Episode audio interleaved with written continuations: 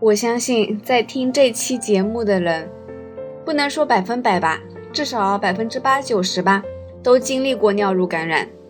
可能有些人没有听过这个名词，但是你一定经历过那种一直想小便，但是却发现什么都尿不出来的这种情况。这是为什么呢？又有哪些解决方案呢？小腹憋胀，感觉一直想尿，这种情况。泌尿道感染可能性最大，也就是我刚才一直在说的尿路感染。具体的判断方法是什么呢？可以做一个尿常规。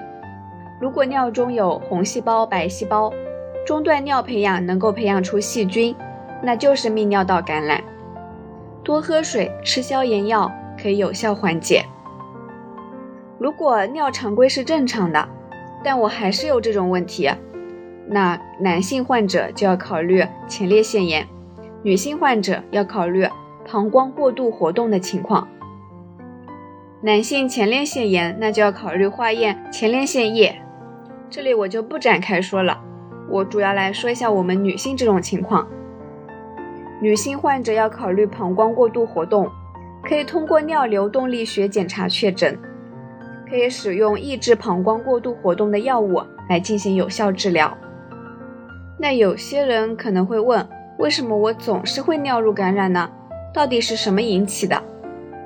其实，这有很大一部分原因和我们女性的身体构造相关。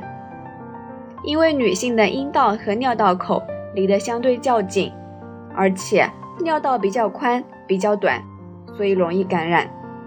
要知道，阴道不是一个完全无菌的状态，阴道当中的细菌有可能进入尿道。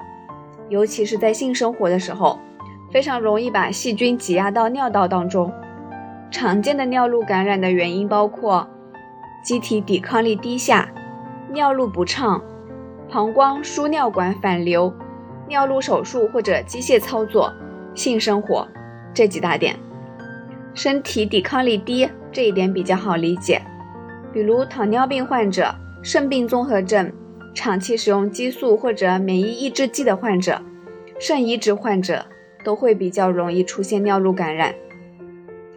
第二点，尿路不畅，这种情况一般多见于肾结石患者，男性的话就是前列腺肥大导致的。听起来好像有点怪怪的，算了，我也不解释了，反正跟我们女性是没有什么关系的。最后我来说一下性生活。女性性生活的时候非常容易导致尿路感染，所以啊，我一般推荐女性在性生活之后排尿一次，把细菌通过尿液排出去。那万一没有尿怎么办呢？你可以在事前多喝点水嘛，想想办法，对吧？等真的尿路感染了，你还不是得多喝水？说不定要喝更多的水，来缓解尿路感染的尴尬状况。对了。还有一点刚才没有提及的，那就是憋尿。一般人呢，憋尿憋到一定程度，肯定憋不住。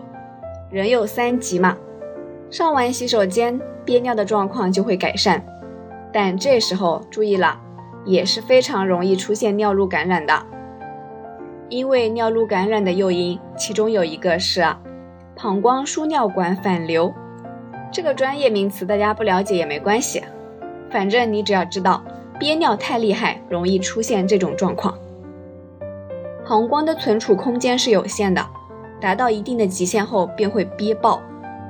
也有人说尿路感染了，其实我并没有尿，只是一直有这种感觉而已。那我可以憋着不去上厕所吗？嗯，如果你憋得住，那当然是没问题的。这种情况憋尿其实问题不大。但如果你一直憋尿，那问题就有点严重了，因为我们每个人的膀胱储存量是有限的，如果尿液滞留很多，超过了膀胱的储存量，那么就会向输尿管出现反流，长期如此，还有一个非常严重的后果，那就是尿毒症。这种情况男性会比较多见，但是女性也有。因为膀胱括约肌会因憋尿变得松弛，一旦受损，也可能导致尿毒症。所以，建议大家一旦有尿意，要及时的排出体外。出现膀胱括约肌的异常，导致排尿不顺畅，或者是膀胱憋尿过多，建议一定要及时就诊，避免出现肾功能受损，最终导致尿毒症。我可不是危言耸听哦。